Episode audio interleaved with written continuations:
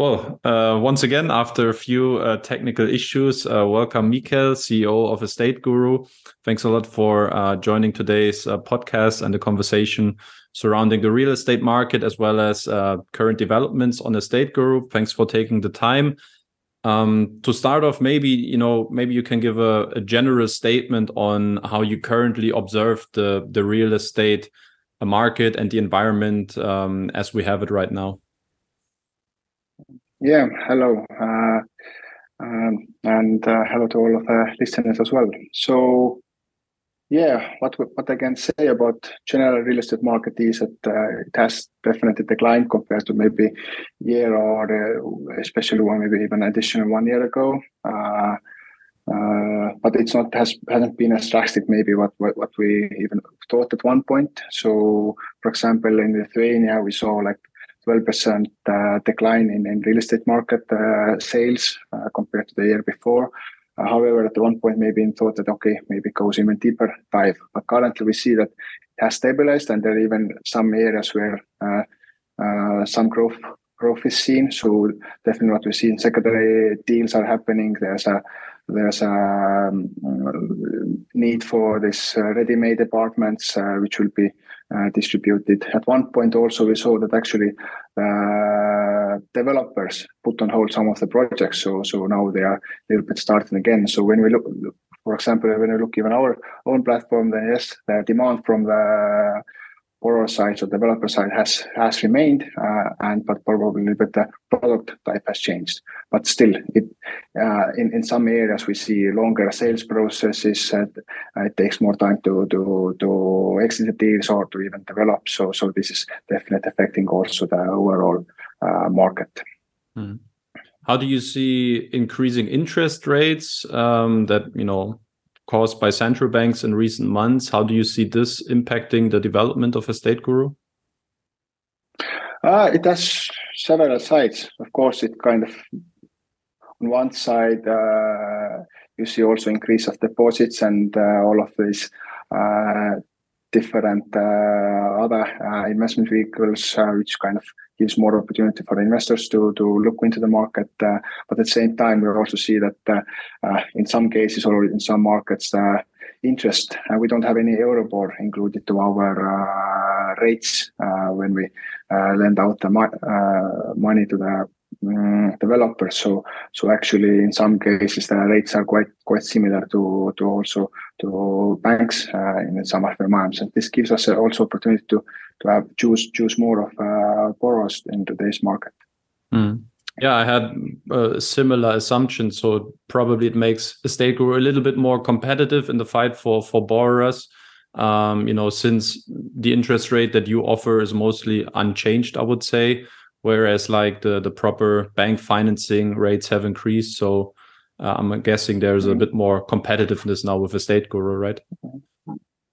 On one side is competitiveness, but also still, I think when you look at the overall macroeconomic situation, I think banks today still are also really conservative when when when when uh, lending out the money. So, but but still there are, as I said, uh, a lot of opportunities in the markets where where actually developers want to want to to finish their uh, projects or even start with the new ones.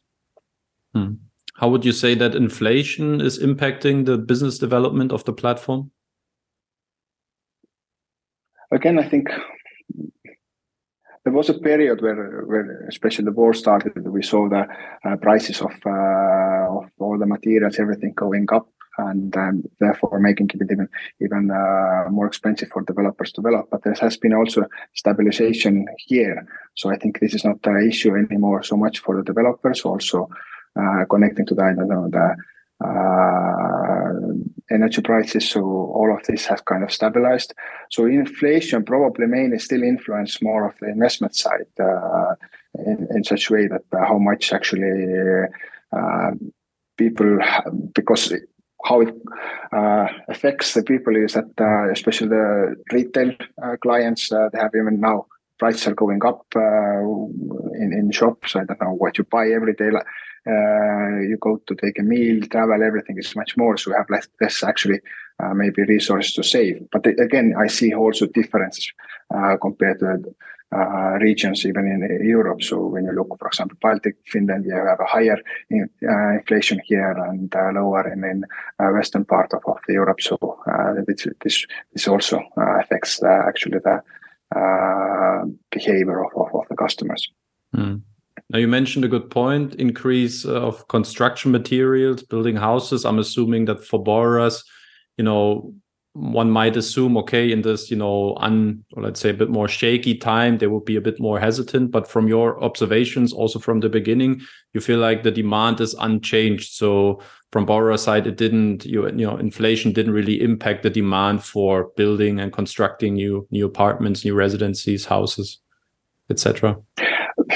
What it affected definitely is that, like I said also earlier, is that we saw that there was a kind of uh, the, there was a little bit less new projects started. So uh, also developers kind of were looking like, okay, should I start or not? Can I sell these uh, uh, apartments in then? So they actually focused on, on maybe two two things: finishing the existing ones, trying to get these, uh, get the sales done, but parallelly also talking uh, myself to different uh, developers or architects or all the parties involved in, in this cycle, they were also telling that actually what they're doing is still they're already uh, preparing uh, some of the new projects, but not starting to develop maybe that eagerly. Uh, but at the same time, there happened started to happen these secondary deals when I don't know some of the project didn't go as expected, and then somebody started to take these projects over and and finish. So all of these cycles have a little bit different uh, economics and uh, way way way way of of uh, of the behavior of the customers at that point. Mm. Okay. Let's switch to the the performance of the current Estateguru loan portfolio, a quite you know sensitive topic. You know, reviewing the numbers this morning, I saw that uh, more than forty percent already of the the loan portfolio are in recovery at the moment. It's the worst performance in uh, platform's history. Would you say that Estateguru has failed its expansion? Uh, I wouldn't say fail, but uh, in some areas, yes. When we look uh, Germany, then here I would say yes that uh, when looking the overall portfolio, then then uh, this is definitely not uh, the position we would like to be ourselves as well. Uh, we have expected always that we, when you expand to the new market, that there there is some unexpectancy that you you you enter a new market, you don't know fully. You you have yes, you developed your kind of uh, credit rules, credit policies uh, adjusted to a every market, and then you go in into the new market and you need to a bit adjust to the local market. For example, in, in, in Latvia, at one point when we entered, we also saw kind of defaults raising up to 20% or even above 20. Now we have, uh, after being there for, for many years, uh, uh, we have now actually reached back to this uh, 5% or 6% level of, of defaults. And this has been kind of doing two things, uh, uh adjusting our credit rules, but parallelly learning how to work out with these um, problematic loans. So we have all the time kind of improved the process. So now we see also the uh, benefits out of that. In Estonia, again, this was the first market uh, where we solved our first defaults, and now we have actually below 5%. Uh, levels in there. Uh, in Germany, uh, if you look the overall higher highest, like the, like you said, forty percent, then this is influenced by by a couple of markets. So Germany, where we really had to take drastic uh, decisions to, to stop the overall origination, uh, which meant that actually portfolio is not anymore growing, and parallelly uh, going really aggressive of defaulting all of the loans because what we learned is that compared to, for example, uh, Baltic, where you can actually go to auction with two months, here you need to at least wait six months and then you can start to do the next step. So in order to go through the whole cycle, you need to be really quick and aggressive and uh, in order to, to get results. So yes, Germany today definitely affecting the portfolio. And uh, historically, we also have uh, Finland with its old portfolio, which is uh, with higher percent and uh, now we also saw one group going in default in, in Lithuania. So again, all of these countries have a little bit different story. Mm, as is, again in, in, in Lithuania, you have a kind of overall smaller portfolio, like 40 million in, in total. So if some, one group is going to default, it also affects the portfolio. So to conclude conclude my story, we'll probably go a little bit more detail in this. Is that uh, also today we had a risk committee, which is kind of uh, involves the supervisory board level and uh, all of the shareholders, where we we review the most important topics and current uh, best estimation is that, by, by April we see probably and already actually now we see uh, hopefully the highest uh, defaults and then step by step will start to come come back uh, down again. So our uh, targets, at least for this year, is to to keep the 5% level in, in Baltic in defaults, uh, parallelly improve the Finland portfolio below 20%, and then uh, get bigger uh, recoveries in, in German uh, portfolio. So, so there's a lot of effort going on into, into working. But we also need to understand there's a, it's not something that ent- only entering into new markets, uh, but it's also there are uh, like the uh, circumstances of, of the overall uh, global economic. Like I said, uh, in some cases you see the the uh, influence of longer sales periods and also business plans not going as expected, and then it's a bit different market what it was like one year ago. Mm. But obviously, we can see since you were pointing out the differences in you know the different loan or borrower markets that Estateguru have uh, or has that um, obviously there's a bigger issue, underlying issue in Germany. Uh, when I check the numbers, as you rightly said, uh, the the majority of the recovery is you know uh, deriving from the German situation with um, with more than 80 million now being in recovery, 94 more than 90 percent of the entire German portfolios in recovery um, what would you say which mistakes has Estateguru been doing in, in Germany? We have been already discussing it many times, but uh, I would say maybe a couple of, of main main uh, topics. So I'm learning also from the uh, for going forward is that uh, at that point, yes, uh, we were, in a growth cycle. Uh, we were uh, aiming to go even more markets and uh, uh, expected to have even, even bigger growth in, in all markets to, to reach the targets, which was a strategy valid overall what, what, we, what we were seeing in, in the market. But I think uh, we're now looking back, the speed of growth in, in Germany was was too quick for the market. So we, we would have, if I would do now, and uh, uh, being now a CEO of the company, I would enter this, uh, with a more cautious. So do the first deals, then see how these perform, make adjustments, and then uh, go go again and increase uh, step by step. This is our approach we are now also taking in in uh, future outlook of, of German market. So we put a full stop in Germany. Uh, we are now uh, dealing with the default uh, uh portfolio. Actually, like let's say, making these investments because our German market is, is uh, big big cost for us uh, to really to make these recoveries and uh, we are making like a uh, lot of effort to that.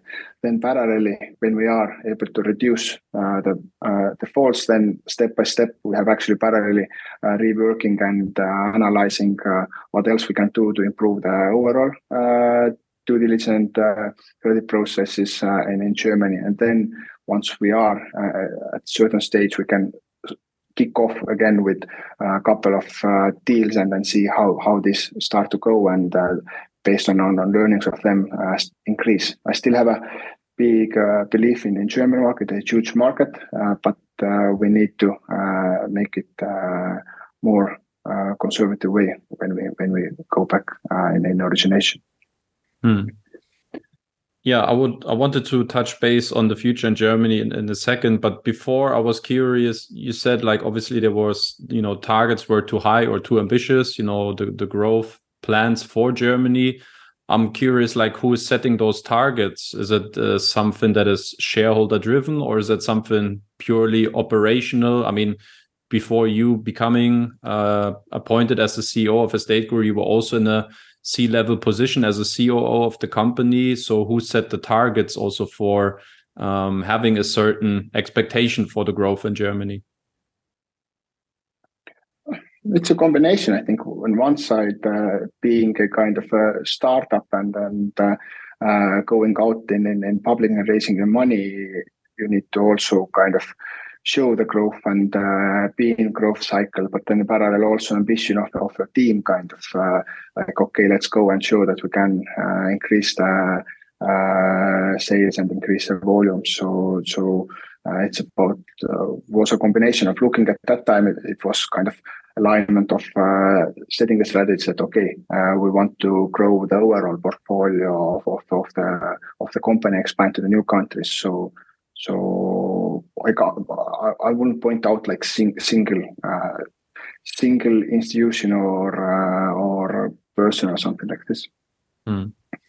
When there's a question of you know who takes accountability for the situation um, the platform is in, specifically in Germany, uh, we saw that on the blog. You were also like mentioning investigations, internal investigations against the German staff members from 2020, 2021.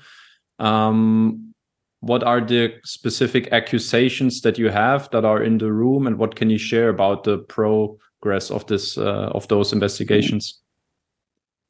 Uh, it's not about like uh, internal, but it's uh, what we're looking is uh, we are looking the overall uh, picture at that time. Not only like uh, is there any inside process improvement, but also like uh, who were the customers being kind of worked at that period, uh, how, how was the cooperation, how, how, all of that actually happened? Was there any uh, inten intentional things done by them? But uh, again, in the sake of uh, uh, not making any false acquisitions or giving out any sensitive information, we have promised and I am keeping this us accountable on that. That we once we can, we will share more. So, but it, the investigation involves yes internal uh, people, but also have uh, used uh, external audits to to to really understand the situation and then based on that to to improve and uh, do it differently. Hmm. Can you confirm that um, there was no decision making power from German staff members when it came to ultimately thumbs up or thumbs down which projects you know get financed and you know are basically funded through the platform? Uh, we are still following yes this uh, four principle that there's a separation of, of uh, tasks. So there's a uh, uh, in our process, we have uh, initial level, which is kind of a loan manager who are originating the deals and doing the initial due diligence. Then second, it goes to the separated credit committee, who then reviews and gives the decision on on on on either to go forward or not. So and depending on on on the size of the deal, there might be even like uh, additional level of, of uh, confirmation of it. Okay, let's let's proceed. Mm. And then parallelly, there's a kind of monitoring uh, uh part as well, because uh, we, like I said, we have risk committees uh, separate from the credit committees who are re- reviewing the overall process. We are uh, giving management is giving the overviews to supervisory board, which is an independent body uh, of uh, of uh, stakeholder management. So so there are there are different layers. We have kind of set ourselves up today as a as a let's say more as a traditional uh, financing company or even a bank. Hmm. Can you talk about the recovery forecast specifically in Germany? So, what are you looking at in certain timelines, let's say until the end of the year in the next two years. So, what is the internal forecast for the recovery in Germany? Uh, first loans, as I said, there's a the six month uh, waiting period when you can actually, if you want to go auction, you can really first time you can go. So first loans are now entering that uh, uh, period. So we are we sent out uh, terminations in, in uh, end of uh, last year and a little bit before that with the first ones. The more extensive uh, termination started in the beginning of this year, so there's still uh, time where, where, where this happens. But parallel, we're working actually uh, with uh, some other strategy as well. So to to really recover them. But mm, what I have said also the team is that I want to see first successes already in, next month, and hopefully we can deliver that. And then parallelly, bigger recoveries if they start to come then second part of the year and this process will uh, depending on on uh, overall economical mac- macroeconomical situation but also uh, how how effective we are uh, can take maybe in some cases even even even years to come uh, to get them solved mm. so so yes, uh, hard to hard to fully give a number because uh, what I can say is that in average uh, in other markets we have seen that uh, around 12 months of uh, average uh, recovery time. And in these markets, we have also seen that that after this one year, we have been able to recover with revenues. So the average, I think, was around six to eight percent. So yes, for the investor, it means that you wait longer. Uh, you can't, you are not liquid. You can't basically access money if you don't go to secondary market and sell it. But in the end, there's a still, and this is the um, uh, strength of our product is that uh, you have some collateral as a protection. So you, if you are able to sell it, then you are recovering money. How long it will take in Germany, as I, as I said, the base numbers are already different uh, than uh, what they can say. Yeah, if it's in other markets around 12 months, then definitely 12 months in average will take also in Germany, but probably more because this is still the new market for us, and this is still uh, where the where the aspects are taking uh, also longer time. Hmm. But can you share any specific KPIs, let's say until the end of the year? Um, 50% are being recovered or numbers of that nature? Is there anything that you can share? Uh, yeah, like I said, internally for, for Finland, we have to want to bring out uh, uh, below 20 in the Baltic to keep it five level, 5% level, uh, in in in, uh, uh, Germany also. first recoveries already, and then probably at least half. But this is I I can't kind of fully fully say is going to be happen, but we are really driving for that. I, am like realistic as well, uh, and, and, we are not fooling ourselves. Uh, our success with our investors is to show uh, if we want to kind of get win win and keep the trust of our investors. and I'm, I'm fully understand the frustration also from investors that okay if I go and see basically uh, half of my portfolio or even more uh, defaulted, then I'm not really eager to invest more. Um, uh, but uh, so it, for us uh, to be successful, it's about making these recoveries. Uh, without them, uh, it will be difficult for us to kind of I don't know start off like doing something in, in Germany more. Hmm. So so this is a critical KPI. As I said, we have actually uh, several work groups working on. We have a constant meetings with the board, uh, with the management, with the risk teams. Uh, with uh, we have actually included uh, four different law offices uh, to work out the German portfolio. So a lot of effort going in, and this actually is currently one of three top priorities for our management and our team to to put the most effort in. Hmm to close off the topic of Estateguru in Germany, I want to know like how you personally see the future in the German market. Now you forecasted that you know it's not an infinite uh, termination of doing business in Germany. So at one point you want to continue doing business in Germany as well. Is that correct? Yes, yes, and I think after all of the learnings that we now go through, then I think uh, we will uh, have a lot of uh, knowledge uh, how to how to work in in German market. So it's expensive, uh, expensive training for us, but but to take something positive out of that is, is something that we will know a lot of ways how to recover the money in, in Germany and where to give loan. Mm yeah the, the question is going to be if you know the trust of investors is going to be recovered equally uh, to for them to fund also then uh, German real estate projects in the future. Um, let's have a bit of a more broader global look uh, on Estateguru. Now, I was reviewing the numbers for the, the first quarter 2023. Uh, overall, the platform financed 23 million euros. Uh, the last time there was fewer loans financed in the in company history was uh, in 2019 uh, where does Estateguru go from here? So where do you see the the growth potential? Which markets do you see like to uh, to fuel the growth again for the platform?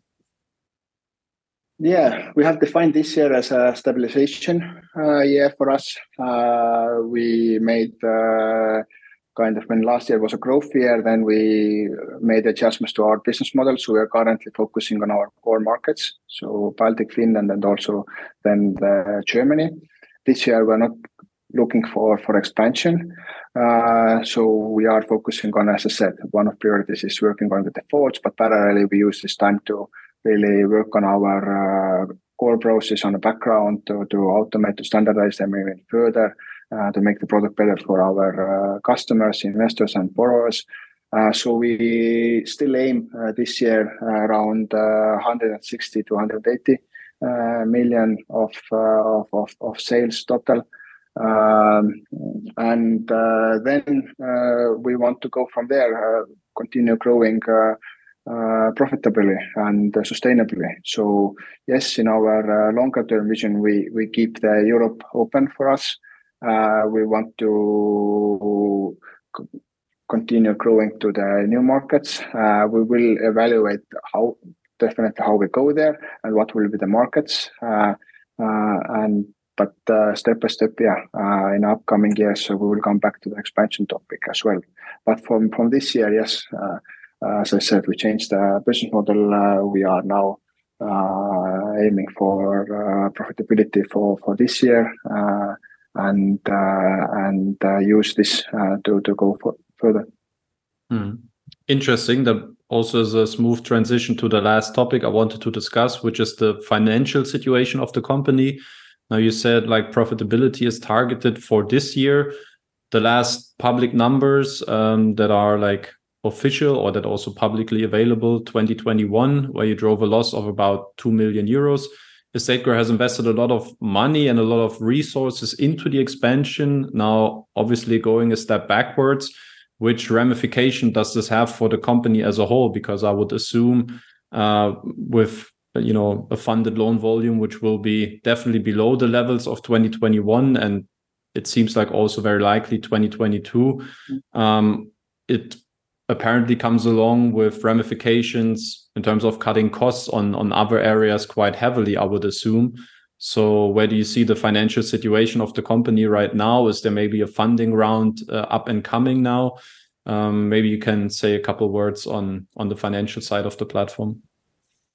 Yeah we actually published a blog about this as well. So actually we uh, we made this uh, cost changes, and this was also stated in, my, in an annual overview. So uh, we have been like profitable uh, early as well. So we always have keep, kept the profitability nearby, so that we, if we want, if we want to, or if we need to, uh, we can switch back to to a little bit different operating model. So two years, yes, we have been uh, getting like extra equity in uh, being open also for for external investors. We went to the Seedrs, uh, raised also from from uh, from retail customers extra money that, that they can also take part of, of the journey of, of Estateguru.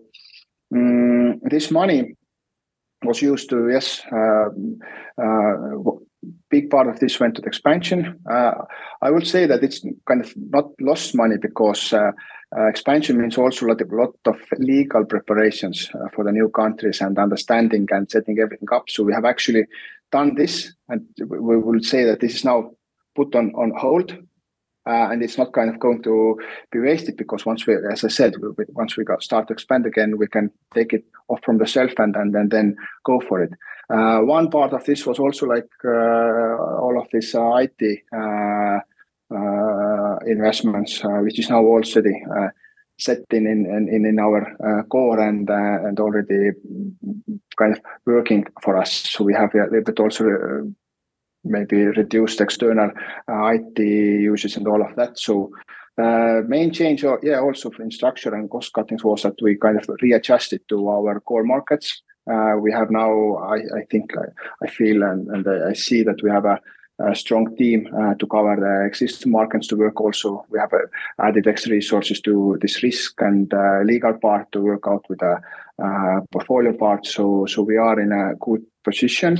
And actually, already uh, in, in, in February, we saw uh, profitable months. So, so we are actually getting there. So this year will be yeah already and different course at what it was uh, last year. And uh, parallelly we actually yeah, increased uh, our capitalization as well with our existing shareholders. So so they they committed to to extra extra money and, and this money is also in our um, accounts now. And so we, so we feel that uh, uh, uh, Uh, we are in, in, in, good position. But yeah, definitely, uh, uh, we need to continue working hard uh, to, to keep the uh, investment levels, get the repayments, which have been done actually quite quite well in, in this month. There's a stable flow of money coming back uh, Uh, every every every month. Uh, so even yes, we have a kind of high share of defaults, but parallelly we see also that actually uh, there are uh, many projects that uh, are coming on even earlier in some cases, and they are coming back on month month to month basis. So this is like a general mm. situation where we are, and the more success we have with our defaults recoveries, and also probably when we are a little bit influenced today on a, again, as I said, the overall investment uh, uh, environment. So so so if all of this uh, changes, then there is a we are in good positions to at one point again grow grow grow quicker and go into that mode.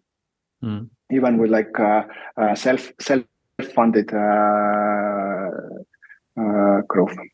Hmm. Any staff that had been laid off as a consequence? Uh, yes, this happened in the uh, end of last year. We also communicated, but this was also the part of the restructuring where we, uh, uh, as I said, we don't focus anymore on on uh, expansion and uh, also restructured our marketing and IT side. Hmm. Can you talk numbers like how the staff reduced then? Mm, maybe too detailed even, but uh, we were over uh, 100 people and now we are uh, below 100. So is more. Mm. Okay. Uh, and beside cutting costs, obviously you can also increase the revenue by, you know, looking at different sources, different revenue sources other than just the commission free from the borrowers. And their Estateguru has now increased the transaction fee to 3% on the secondary market you feel like it has been a necessary change now? Um, because my perception is many investors are not really happy about this decision of first, you know, the performance issues of the loan portfolio, and now for them to exit, it becomes even more expensive, which then in return uh, lowers the interest. Uh, can you talk about this decision very quickly, please? Uh, we were a little bit yeah, adjusting our uh, price list in in couple of uh, areas.